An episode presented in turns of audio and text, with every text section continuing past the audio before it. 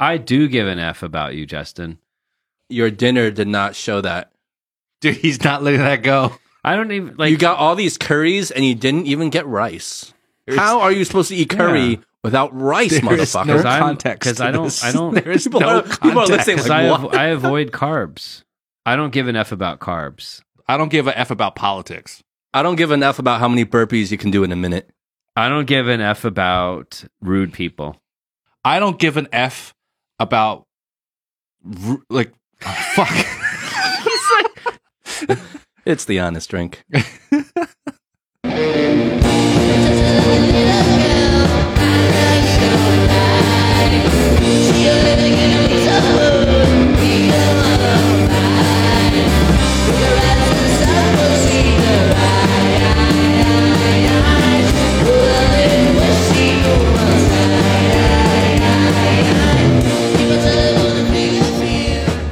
I feel like you've been okay. I, I did want to ask this.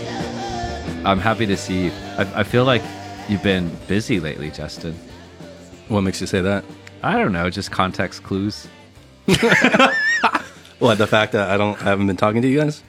I think there's nothing bad. I just, but I did want to just check in, right? Check in on the on my buddies. You know, Yeah. it's funny because I actually said the exact something similar when I walked in. Uh, before you got here, Eric, I said, yeah, "How's it going? Mm, Everything okay? You've been kind of uh, low key. Well, I You've just been kinda chill. silent in the chat with you guys. That's all. And that's not that's not anything against you guys at all. It's just Silent in the chat. It's been silent treatment, I think, right, Howie? We I have we have entire com- Howie Like, and I have entire conversations in there. I feel like then- I feel like we, like do we do something wrong? I check. I constantly check the group to see if there's still three people in it.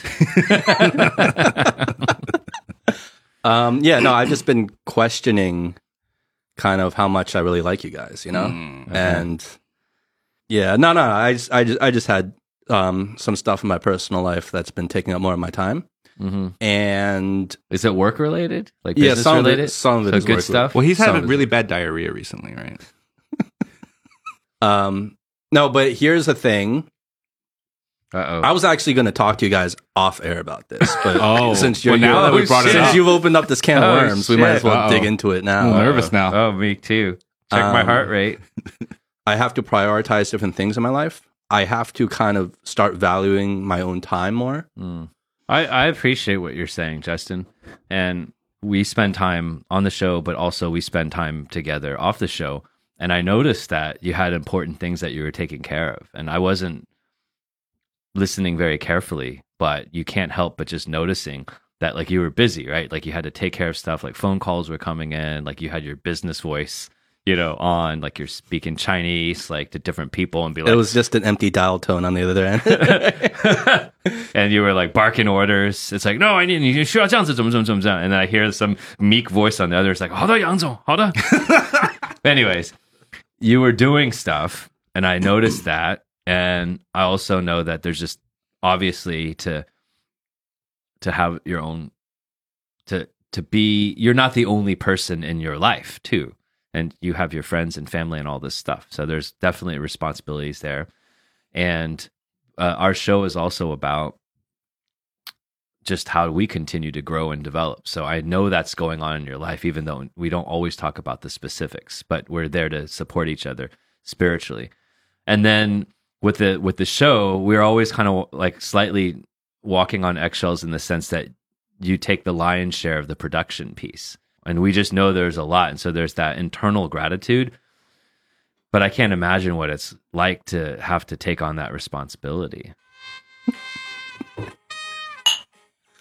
what is this? It just felt like it needed some music. Yeah, yeah, it's good. It's So some random jazz, just some, random, jazz. to put in the. like it. I like it. I wanted to put something Yeah. more romantic, or like you know, inspiring, you know, that kind of music. And I don't want to get up on a high horse or anything like that. I, I do. As he gets on a high horse. Yeah, as you're already on the high horse, as you've been on the high horse, Um, you got to come down. I, I, like I, I'm aware that this is absolutely what the show is about. It's that the, all of this stuff has to be filtered through our value system.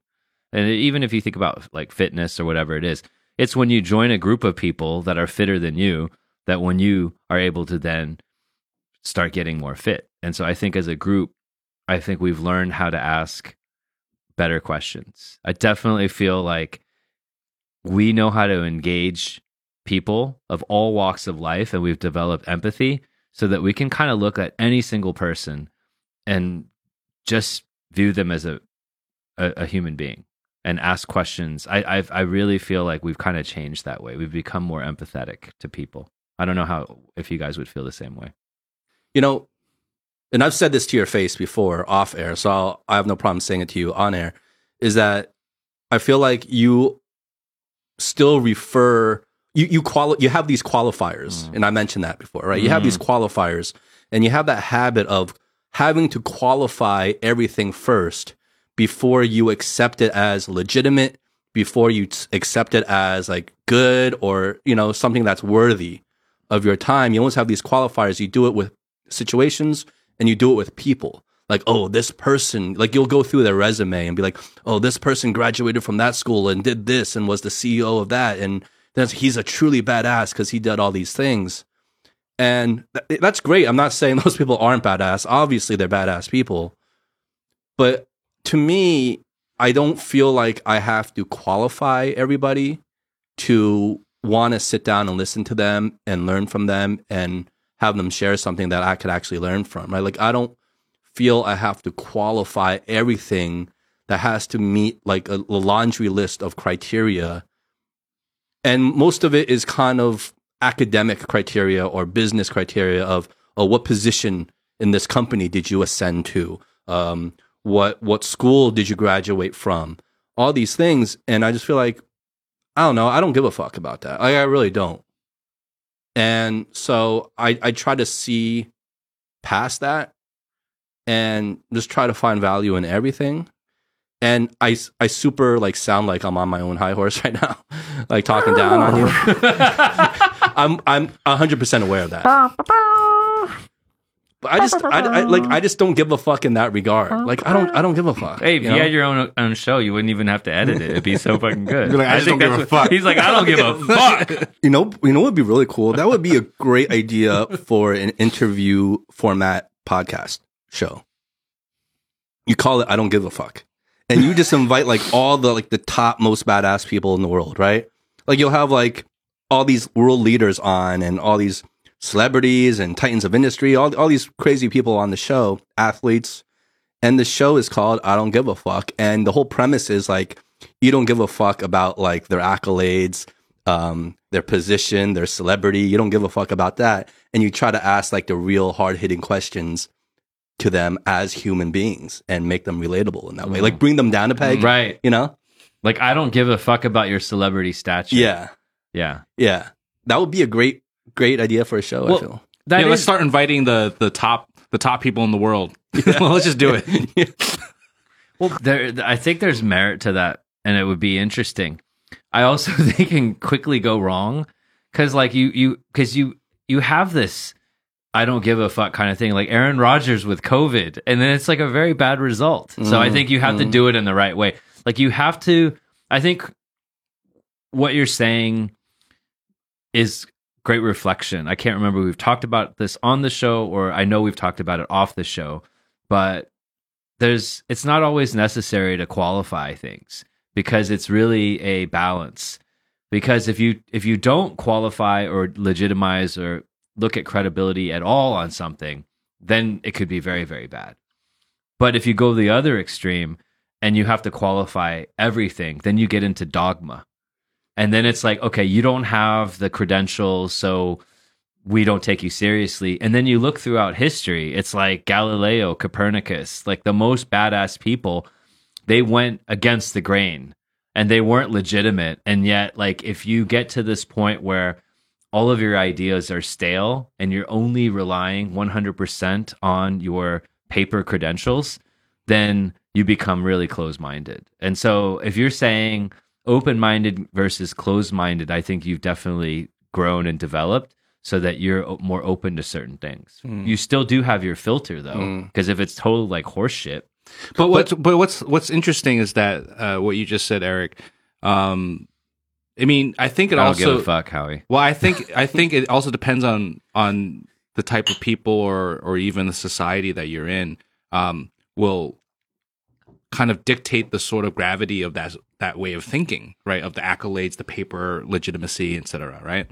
So, for example, um, having having a recent conversation uh, about this, about how here in China, um, you know, th- there's a lot of that sort of paper legitimacy that you know people take high importance of where school you went to. You know, that, that's that's why so many people are so have so much pressure in taking the Gaokao. You know, because they want to get into the best schools, they want to have the best you know results Yeah. you know? But meanwhile i mean i my my argument would be well you have plenty of people in this world that never went to school or didn't have the means to go to school but are brilliant in their own mind and have successes in their own way.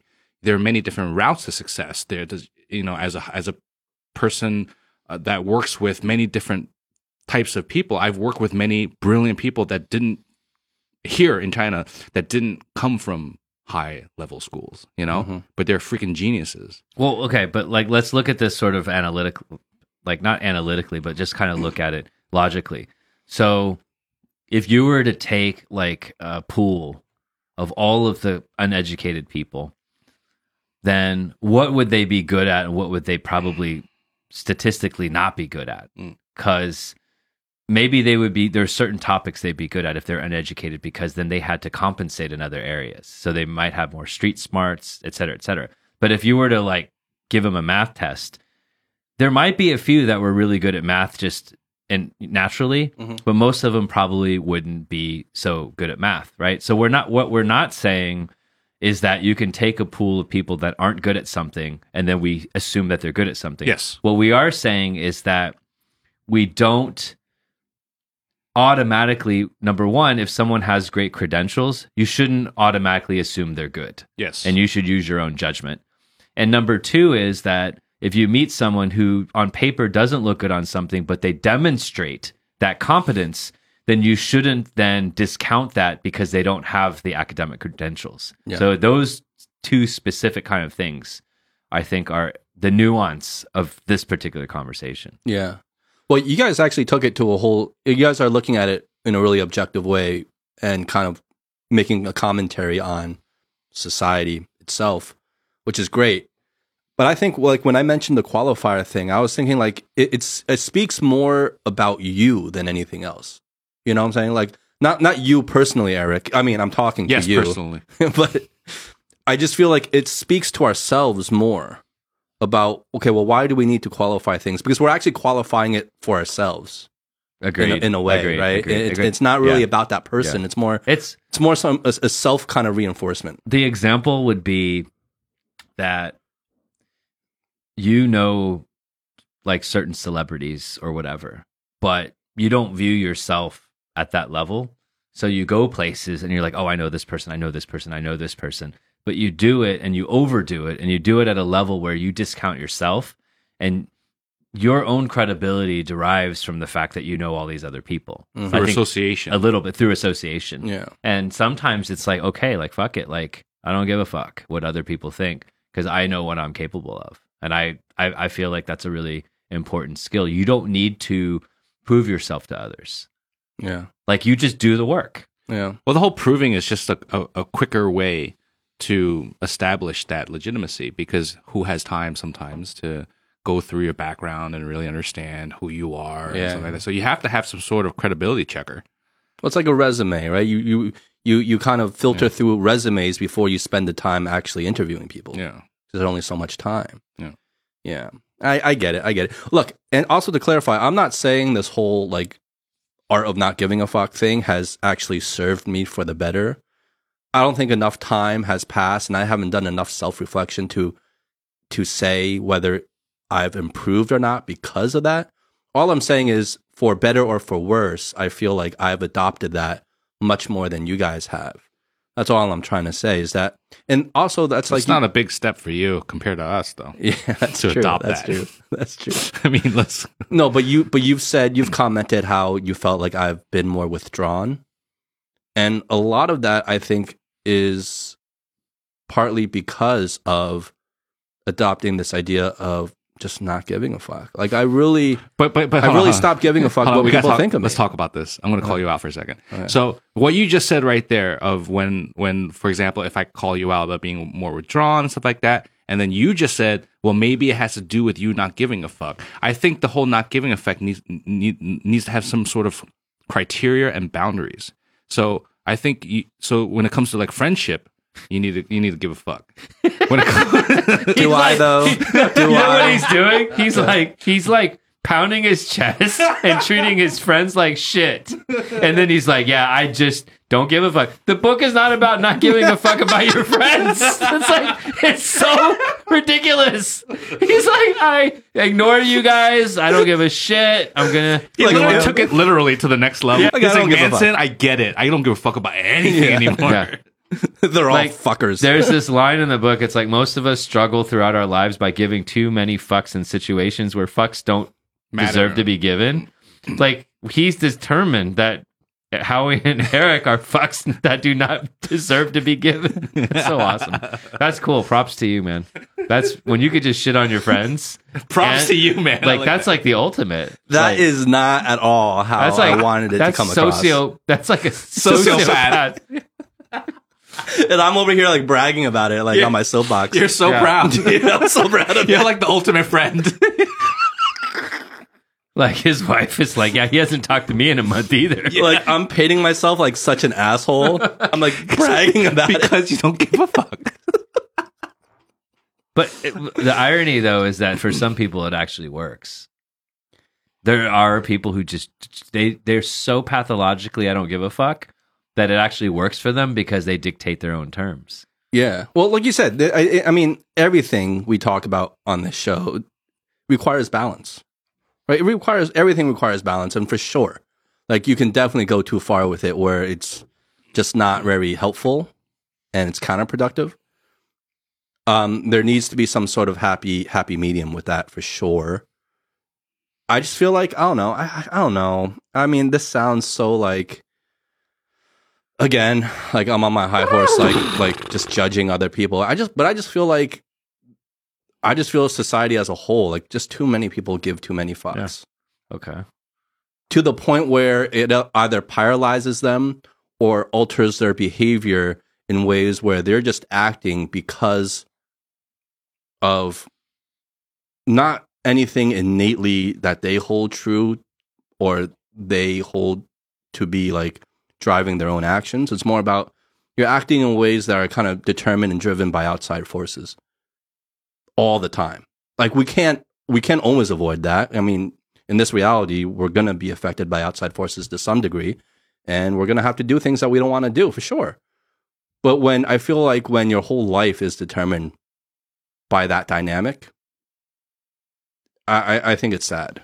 I agree. I agree. I feel like if you feel more liberated or you feel a little bit happier or you have more control of your time and your decisions, and if you really feel that way, then you're the judge of that. And my when I hear you say that, I feel like there's areas in my life where other people are still uh, the other people or the circumstances are still calling the shots.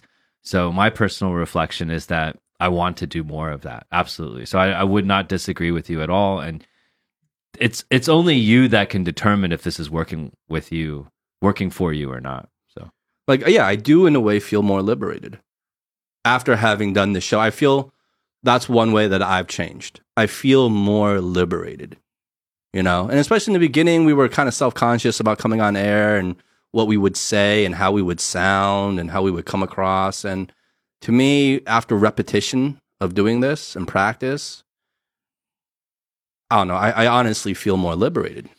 Well, if I want to, if I want to just linger one more second, I think we should pivot too, right, to understand like Yeah, yeah. what else. But I will use the language of transactional analysis. So it's a very obscure thing. Most of our uh, Tillman, if you're listening, you'll understand this big ups one. tillman Yep, Tillman.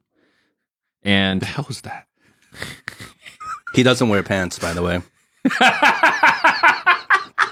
Tillman, he's calling you out. That's what Howie and I concluded after our uh, Zoom Zoom session with him. But he's standing, right? yeah, but it's, uh, the screen is always cut off, Cut off. By, at the waist, so we've just determined that he's not wearing pants on, in Even during the sessions. winter. I don't know. I don't know. It's a Zoom call. Who knows where he is? He might be standing outside. Yeah, that's true. No, no, we're just joking, but it's just it's just funny. It is good speculation. But he doesn't give a shit either. So it's good. Yeah. But I think what you're saying is that this notion of needing to depend on others to be okay, that I'm okay, you're okay thing, Mm-hmm. what you're saying is that you're okay and you don't need other people's validation. Mm-hmm. And when we use or when I use qualifiers and stuff, it's like me maybe subtly not feeling okay enough. So I I would ag- I would ag- I, w- I wouldn't disagree with what you just said. But pivoting from that, like uh, what else? What else? Have oh, we? we, yeah, learned? I I think let's turn the tables. We've spoken about me for quite a while Why are you guys looking at me? What the fuck? because you've been silent. You're not talking. yeah, and he's the one he's cracking Going all these into- jokes, but he's not yeah, talking. and he he's know? was clearly the one going into it that was in need of like massive renovation and self improvement. Like clearly, like clearly to this day. clearly to this day, he can barely make the show. Half the only time. thing on my mind is is thinking about the metaverse. Honestly, that's the only thing that besides work, that's been on my mind. Okay. So yo, so what is this? Yeah, like, just really is- quickly, just, he's trying to change the subject, but we, we won't let him. We won't let him. the metaverse? We won't let him. But really quickly, explain because I, I see the headlines. I think I kind of know what it is, but I don't really. Wait, isn't metaverse Facebook? Now? yeah, the Facebook. They're changing the Facebook is changing their name to Meta, right? Yes. and they're creating Zuckerberg is creating this thing called the metaverse, which is going to be like the new internet. I, I, I mean, am I even saying that right? You're talk, You're looking at me like I'm I'm some like connoisseur of. You just mentioned all you Technology. think about is the metaverse, and you can't even put together two sentences Yeah, about the yeah. metaverse. No, because it all ties in. It's like the future is really going to be virtual. yes, it's a virtual reality based Future world where Yeah. where whether it's social interaction or other other any any any type of social or business work type of interaction is all done Well, it, virtually. it's basically yeah, exactly. It's basically bring offline reality all online. yeah. So one small example of that is the NFTs.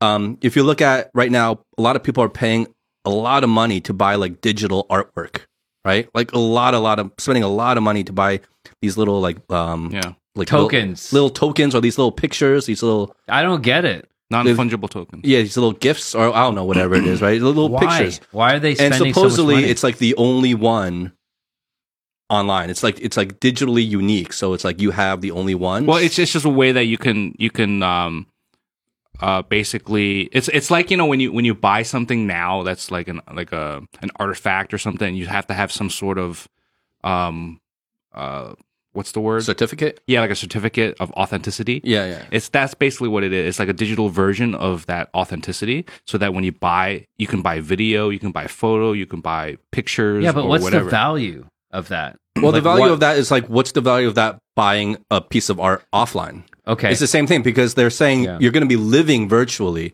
So you're going to want to decorate your virtual world with your own artwork. got it. Right? So I like I want to learn more about it and keep an open mind on it, but I do have questions Mhm. because when I look at the wall and I see the guitars, it, when I look at like a like a car, when I think about like a great meal, when I think about the audio equipment used to produce the show, when I think about a fitness class, et cetera, et cetera. All those the are, tangible those things. are all tangible things. I don't. I, I while I might enjoy living in this virtual universe part of the time, I get my energy by living in the real fucking universe. I get my energy by meeting my friends, like eric's doing like stuff. you know I, I walk to work you know with my raggedy shoes and Eric's like, that's not music. I'll tell you what music is. yeah um, no, Okay, but th- how does this like? How did he? Di- di- okay, first of all, we're not even talking about the metaverse because that's like not even the same thing as NFTs. yeah.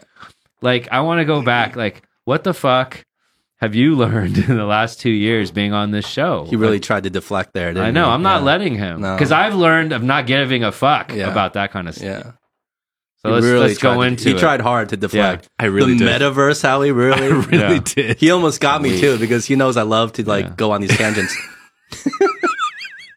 really, Howie? The metaverse? yeah i gotta go to the bathroom and be right back No. What's so? What's so? What's so? uh I'm just joking around. What did I learn? I mean, I, I, I didn't learn anything. I just learned that Eric is uh lo- loves fitness. Um,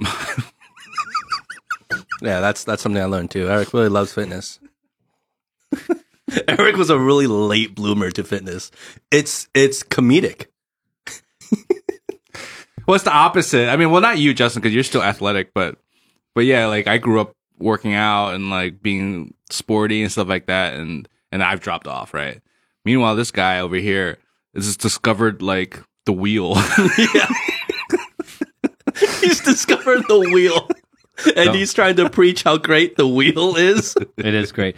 like the benefits of having a wheel. Yeah, the greatest things are the greatest. Most of the greatest things were discovered a long time ago. That's why they're so great. Okay, let's go back to All right, Howie. all right, all right. So so so, I mean, I think for me, uh, my growth, for lack of a Did you just see Positive. his head truck? He was like, well, I'm not going to get on a high horse here. That's the difference. Okay, "You don't even have a horse." Yeah, well, yes, that's what I'm trying to get at. Okay, I'm trying to get at that. So one thing I, I've learned about myself, um, and let's let's do this. One thing I learned about myself, and second is what I got out of it in a positive way, right? So the the what I learned about myself is that um, I really don't, even to this day, still I don't like hearing myself talk. Still, right? Mm. and um but i do enjoy having conversations and i do enjoy like if i if i get like when i listen to the episodes i saw a cringe and stuff like that still But that's the giving a fuck thing I'm talking yes about. Yes, yes of yeah. course of course of course but but what i enjoy and that's why i don't give a fuck like i don't let it stop me from doing this is because i do enjoy this you know so that's one thing i, I learned about myself now uh in terms of what i you know as i move on it's like i actually do think i've dropped some of my giving a fuck a bit because of me opening up a lot more with my thoughts and Mm. and and you know talking about my personal life and I agree. and my Yeah. m- you know the things I go through with my anxieties and and all this stuff. I used to never want to share that kind of stuff out to the public, but whatever, you know, I'll talk about it and maybe hopefully it can help somebody, you know, out there. So I just don't think from a because it used to always be from a professional way. Remember? Yeah. My problem is that I'm always worried. Well, Eric actually as well. So it's like I'm always worried about like, what if somebody from a, my my profession listens to this and be like, "Oh, Howie, he, I can't book him as a director. He's kind of weird. He's got he's got anxieties and and he you know he's a human being. Oh God, You're worried about losing credibility. yes." Mm. And and that's the thing that I, I got over. So I would I would say that's the positive that came out of it. No high horse here. No high horse. Again, that's like that's another example of the I'm okay aspect is to understand that as we talk to more people, different guests, as we learn more, different types of conditions, like we all have our ups and downs and these moods that we have, these feelings that we have, these insecurities, these moments of highs and lows. That's part of being human being. And I think we've learned that and we've learned to not dwell on it as much. So I think it's really powerful and we've learned to share ourselves with other people and give a little bit of ourselves to the world as well. I do want to make one more comment. So there was a time where I was a bit on the sensitive side if anybody made a crack about me and stuff like that, and then I would kind of like regress a bit and and kind of like whine in the corner. Um, I don't think I do that anymore, and and I think it was just a period of time. I think it was just that period of time in my life that I was going through some shit, and so it was just like unnecessary pounding that I thought, and I just didn't want to deal with it. Mhm. So, but as you know me, I can take a joke, and I'm always like joking around and Yeah. stuff like that as well. But one, but one thing I want to mention is that I see growth in Eric, Yeah. because before, Big time. whenever we cracked a joke about Eric, his whole mood would change. Yeah. Like, like it Yeah. would do that regression that Yeah. I would do, right? Oh, but like way worse. Like Yeah. he would take it personally, Yeah, yeah, yeah. Mm. and he would Yeah. be he would get defensive about it. And Yeah. to, I think to him, it felt like we were attacking him Yeah. personally. Yeah. Where and then he would like go on like the defensive, and it was like, whoa, what's Yeah, happening? yeah, here? yeah. You know, But but now I feel like he's just rolling with it, and he knows we're just joking, and and yeah, yeah. it's I mean, much he still has a much very long way to go. I mean. Mm. he's by no means in a good place at all. But Right. but you're much Well- better than where you were. Well, I appreciate that. I I, I want to share this with with everyone because it's a lesson for all of us. So one there's one really great book called The Four Agreements, and so about 20 years ago, this book was really hot thing. And Tom Brady has credited this book with and with changing his life. Again, a qualifier. Because if Tom Brady agrees Right. with it, Yeah. then it's gotta Must be good. Yeah, it must yeah. be good. Well, because not- if Tom Brady didn't Okay. agree with it, I'm this would be start- a bullshit book. I'm gonna start fucking. this would with be you. such a bullshit I'm gonna book. start fucking with you guys. Not only did Tom Brady, not okay, not only did he endorse it, hmm he also reads it every year, Mhm. and his wife Gisele Bundchen reads it every year, So many and qualifiers. she's gorgeous. So obviously the book is real. Four agreements. now we can talk about it. Knowing that, now we can talk about it. Well, I'm not going to talk about it anymore. so that's good. I appreciate you. Keep calling that out. That's good. I like that. I because it, it'll take a while to to develop that muscle muscle memory. And I think people, if you qualify things too much, you you actually lose credibility. Well, let, let me just say this first because this is to your credit. And I want to make sure I say this now and we don't forget about it because I want you to know this. The whole reason why I call you out about qualifying is because, Eric, you are honestly such a brilliant person. Like, you're really smart and you're truly thoughtful. So I just feel like as long as you see value in something, it's qualified. You should talk about it. If you see value in something and you think something is worth talking about, you do not need to know that Tom Brady endorses this book for you to want to talk about it. Like I, Yeah. I, I, I would, I would much rather listen to you than, well, maybe not. I mean, I, I'd much rather listen to Tom Brady. But what I'm saying is, you are so smart that you don't need other people to qualify what you deem as legitimate. You have that power, and you should have that, that already that that authority to to kind of deem what you feel is legitimate in your own right. I feel like that. You know what I'm saying? yeah, I feel like uh, I I need to have my own national anthem. All right. No, I appreciate. Wow. Cheers. Wow. Cheers. Wow, really? No, I, I, I, I gave throw, him too much throw juice. dog a Hold on, hold bone. on, He wants the whole boneyard. hey, I Give a man an inch, he takes a mile, right there. That's that's huge food for thought. I appreciate that. I really, really, really appreciate that. I feel maybe to linger on this for just a moment. I think there's two things that happen and it's really good reflection is one is I do tend to take like an academic formal view of things sometimes for whatever reason and maybe it's just because my my upbringing and just the way I think about things, but I think that I take an academic view. It's kind of like okay, well it was you know, this is more credible. This comes from this. This comes from this, and so it's a bit of a tick if you if you think of it that way. And I think the other piece is that I'm trying to always connect the dots between the different sort of systems and ways of thinking. But you're right. There's no need to necessarily reference everything as long as you assimilate it. So I do feel like I have to give credit where it's due. So, right, Okay. rather than like assimilate all the ideas and be like, okay, this is my idea, but it's like I want to give credit to the people that thought of it. Mhm. But maybe that's unnecessary sometimes. or maybe it's not about that, and you're just trying to give credibility to your thought. yeah, Yeah. I mean, it could be a lot of things. But going, I appreciate the. It's it's it's not the first time you brought it up, but I always find it valuable, and I have I encourage you to bring it up so that we can kind of keep each other in check.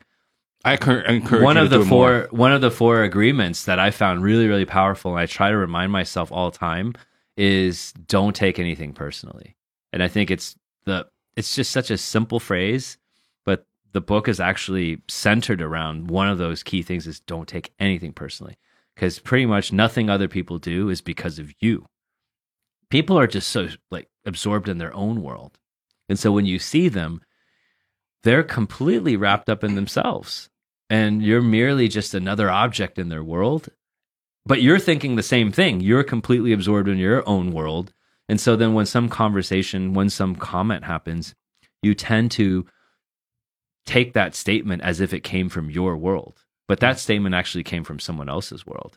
And so I think like in the past with some of my mood management, anger management types of things, it's like I was just taking everything personally. And it's just such such an exhausting way of living. And so I think humor definitely is the antidote. When you just kind of follow that principle, don't take anything personally, assume positive intent and just roll with it. Like I'm a much happier person, I have to say. Because it's easy to be dis- de- derailed. And if people are trying to manipulate you, they can easily fuck with you Mm, they they- can if they know how to push your buttons, yeah, right? they can just totally fuck with you, and and so so it's kind of deprogramming yourself. Yeah. So the two things there is one, just realizing you're not alone. Everyone has this. It's like the saboteurs thing with Shazad, whatever his name is, like like I loved how he articulated that everyone has these flaws because it's actually how you're wired. So you don't take it personally yourself that you're unique. And then also then when people interface with you, you just you don't get bothered by them because that's just that's you taking something that's not even an arrow and then stabbing yourself with it. Mm. So I, I do really appreciate the the the recognition that I take things less personally now because it's very true and it's liberating.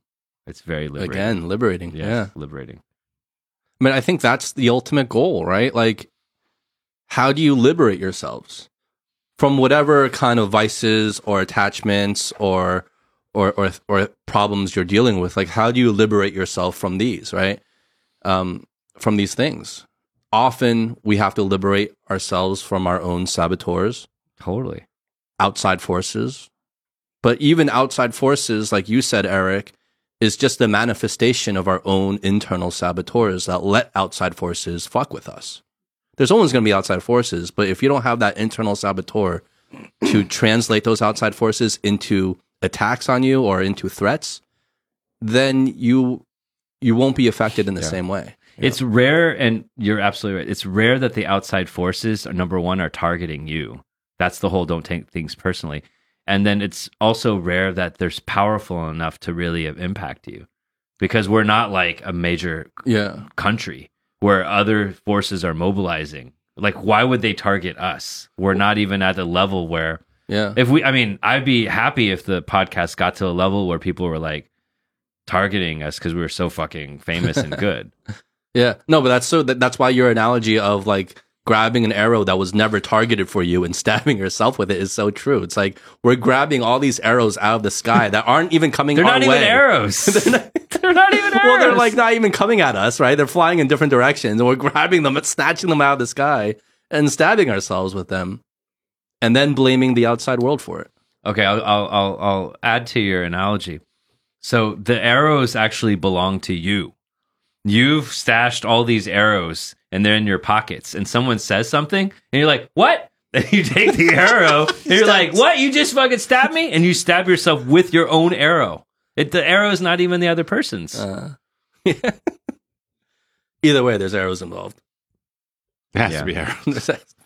yeah. Yeah, but I think uh, I mean liberation is a good word, right? And that's that's I think that's a good framework to to to think about. And like you know whatever subject we're talking about, I think maybe it's a way of thinking like, okay, well, how do I live my life in the most liberated way?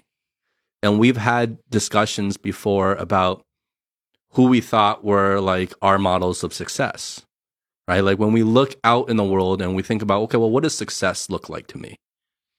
we each have our own definition of that and we've gone through that off air before but to me like i think it's like it's really about liberation like whoever can live the most liberated way that is success to me This dude, Justin, is the physical manifestation of liberated right now. Just look at him. i'm glowing He's he's he's literally set himself free. Yeah, I think liberate like the whole idea of liberating yourself is is key. And I feel like, you know, the the ones that we were touching upon are quite easy to overcome. Well, okay, maybe not easy to overcome, but a little bit more about self. You know, it's it's, it's because you don't have to worry you don't actually worry about affecting other people. It's all about how you intake messages or or information or whatever, right? It's how you how you uh, translate it, right? Now, Mhm. um, but but then there's a lot of different things that happen in your life or or situations in your life that that if you can kind of get over, you can liberate yourself. But it's just so, so much more complicated, you know. And that's the hardest. Those are the ones that are hard to liberate yourself from. For example, you know, you you hear stories of of people being so controlled by their parents, right? And and like let's say let's say they're pushing you to get married or something, you know, and but you yourself, let's say you don't believe in marriage, you know, well well there's a problem, right? Because you respect your parents, you love your parents, you're you're in that family circle, uh, but at the same time you don't want to be pushed and and you know pulled Mhm. by them Mhm. Mm-hmm. you know and how do you liberate yourself well you liberate yourself by being like well i don't care i'm just going to live my life but then you're just heartbreaking. You're breaking the hearts of your parents. Yeah.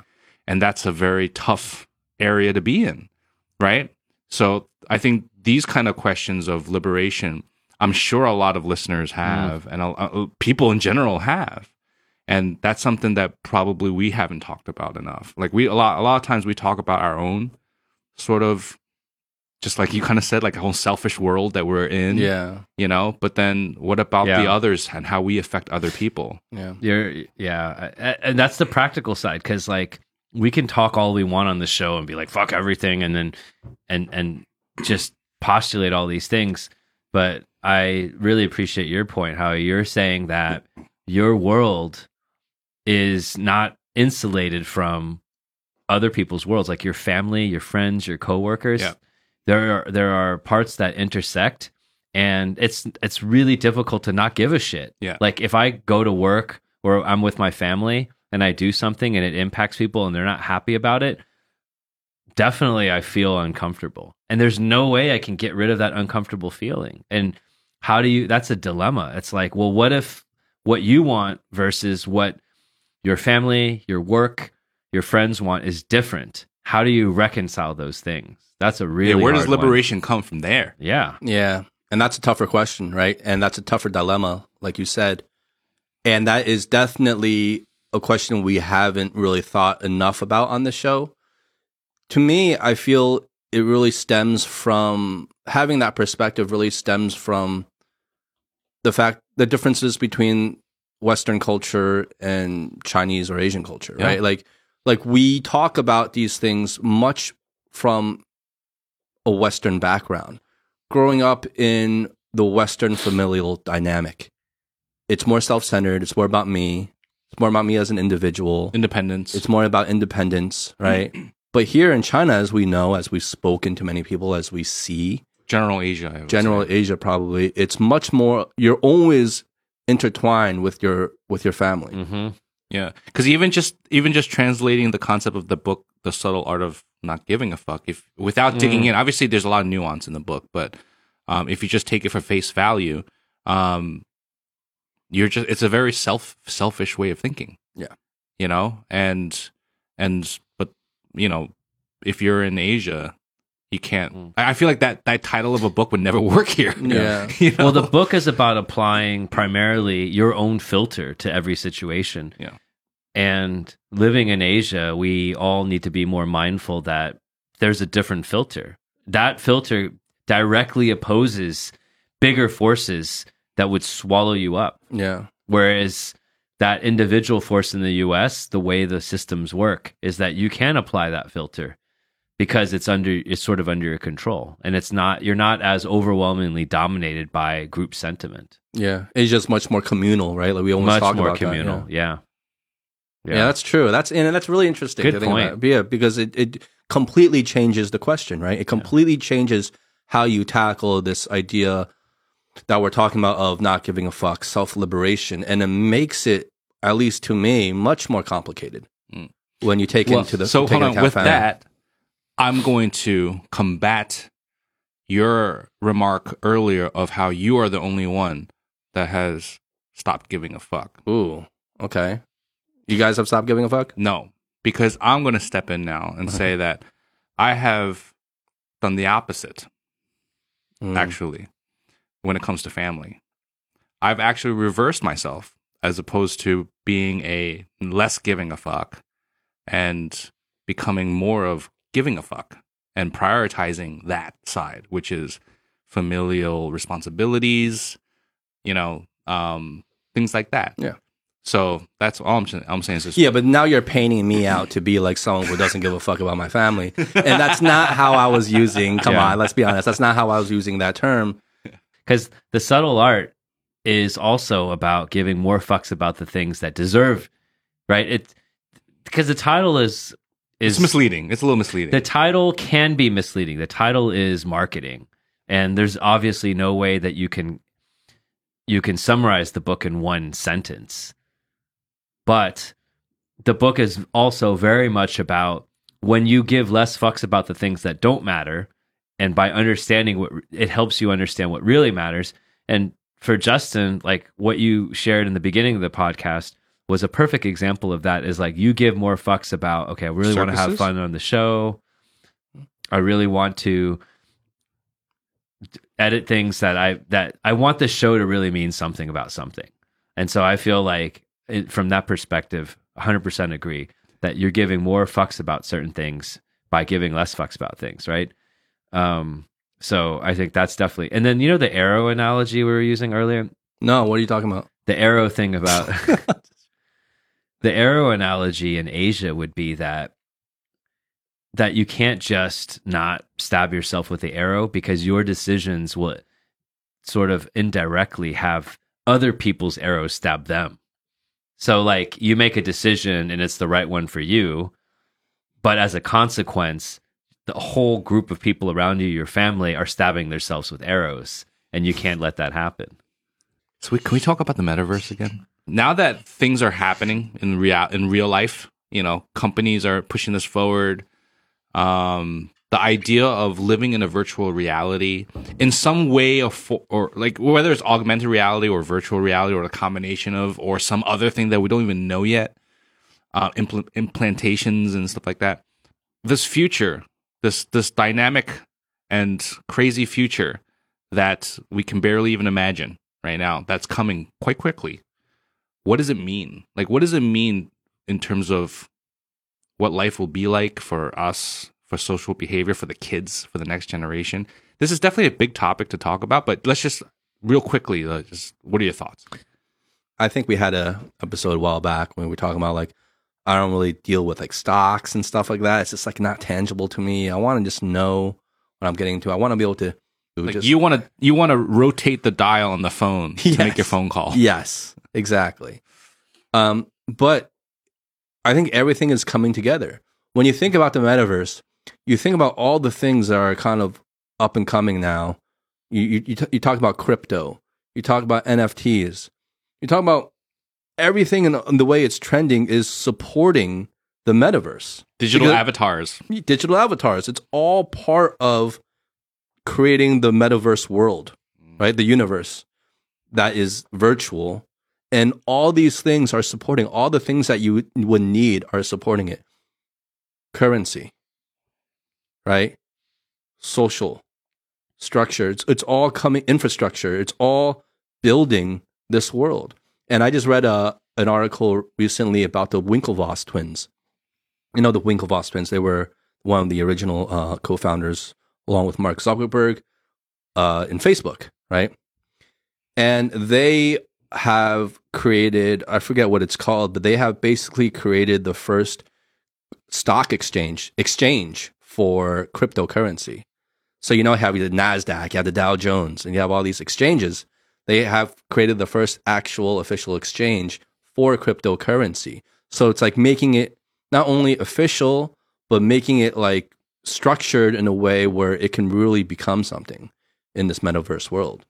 So everything is like building towards this, and it just seems like all the do you think it's going to happen though do you think i mean we are going to as a society enter this metaverse Of course, of course. You have a lot of people out there that are very anti it, though. those of us and I'm guilty of this that were caught in this idea of having it to have be tangible.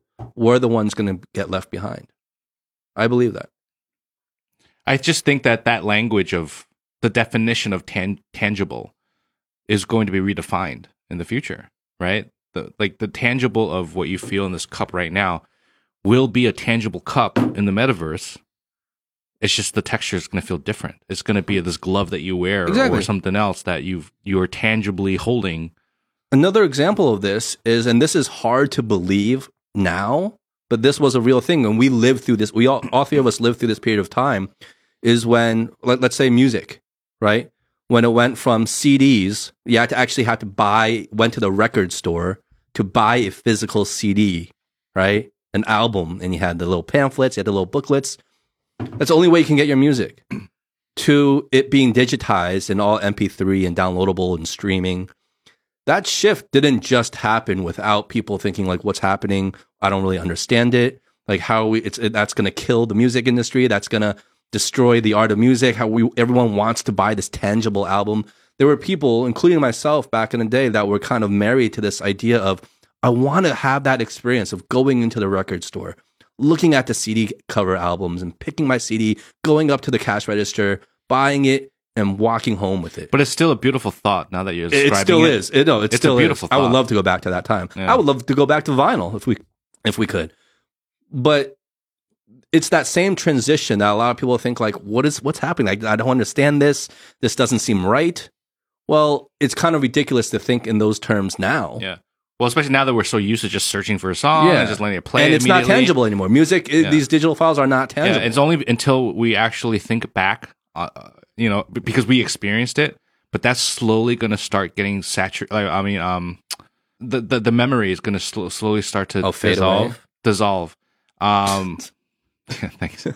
Because we're because the you know we're all getting older, and the younger generation is not going to have that memory. No. So I mean, that's just Yeah. the perfect analogy for the way that we're going into the uni- Yeah. the metaverse. it's it sparks it sparks good conversation because I think when you mentioned some of this stuff, my immediate reaction was probably more in, similar to Justin's, where I was kind of re- rejecting it or resisting.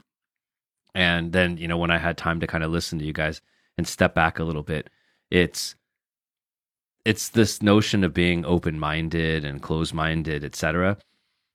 My my initial thoughts are number one is that the transition from vinyl to CD to now just everything in the cloud has been a an, an evolution, a gradual sort of this change, and it's they're different trade offs. For instance, before we had any recordable form of music, then you kind of had to listen to everything live.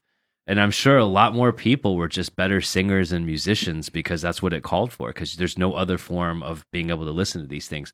I can imagine there's lots of benefits where everyone is more trained in music from from being a child. There are also benefits of having everything accessible through different applications. You can listen to everything. But I definitely think one of the downsides is that I don't value music as much anymore For sure. Mm, yeah. when I went to my friend's house a couple of years ago, and he still used some of the the old like big tape reel things, and he would remaster things, and he had just amplifier, all this stuff, and we would just listen to one song, and we could be happy with listening to that one song all evening. And now I can listen to a hundred songs, and I'm literally jumping around. I'm like, oh, I see this, I see this. I'm adding albums in my app, Spotify, whatever, Apple Music and it doesn't mean anything to me. It's like I'm just I'm not even tasting the food. So the questions I have in my head are for the metaverse. It's like who's driving this? What is why is why are we hearing about this? Is it a commercial thing? Are there companies that are looking to profit from this? Is there underground movements? What's leading us to the metaverse? Like what are the forces behind this? That's one question I have. And then the second question is that do we need to be more open minded with a lot of this stuff and just kind of go with it? Because if you held on to the notion of writing a letter, you might be behind at this point. If you never learn how to send an email, I don't think you could make a living these days in a lot of things. So there is that aspect of like, we don't want to resist too much. We may not want to jump on the bandwagon because we don't know what's going to happen. But I think resisting is probably not a good thing because if you get left behind, then you'll just be like people before us, like that are talking about oh how I pine for the old old days. yeah. Yeah, I think uh, like for me, it just goes back to the idea of new definitions because as each generation gets older, I mean, when we were younger, we would be like, yeah, those older folks, you know, talking about grunge or punk or whatever, like they don't understand this type of shit or hip hop, right? Like Yeah. what, you know, the the older folks are talking about, they don't understand this shit.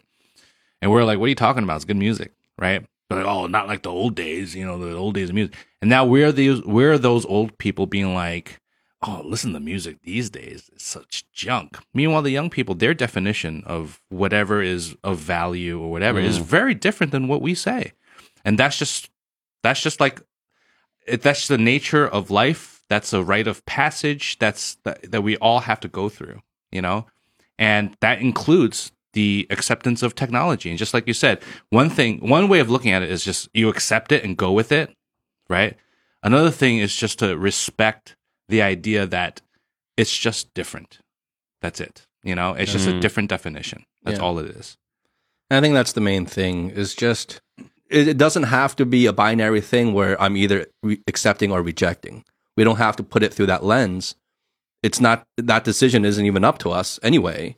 And it's just about well, let's just learn about everything new and let's just try to understand it. Mm. That's it. That's Yeah. all I think. And that the thing that goes back to the empathy thing is like let's just try to understand everything without having having the need and reflex to pass judgment on these things but let's just try to truly understand it. And that alone is good enough. The problem, Absolutely. yeah, the problem is like people tend to want to pass judgment on everything, whether they're qualified to pass judgment on it or not. But it's like, why do we always have that reflex? Because it's fun, but we shouldn't. We shouldn't feel the need to always have to do that. It is a reflex, Yeah. hundred percent, and you don't even know it's happening. Yeah, It, you don't even know it's happening, and it goes back to just not make like not making any assumptions. Just don't make assum- um, assumptions. Just because something has the property of being new or old doesn't automatically make it anything. And you've got to then go go and ask the questions and not borrow credibility either. Right? It links back to credibility. Yeah. Well, okay. That's Cheers. good. All right, guys. Cheers. And uh, I'm Justin. I don't really give a, but I'm Eric. Well, he hasn't announced his name in a while. He's always given some snarky. Yeah, comments. he doesn't like to say his own name. Yeah. One time, he even he, he caught himself slipping. He even said his full name. Did he? Yeah, and he was like, "Oh no, no, no, no! People know my name now. People know my name."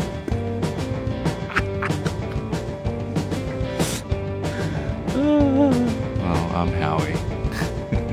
uh, Eric is so hilarious in so many different ways. He is. He is. All right, okay. Peace.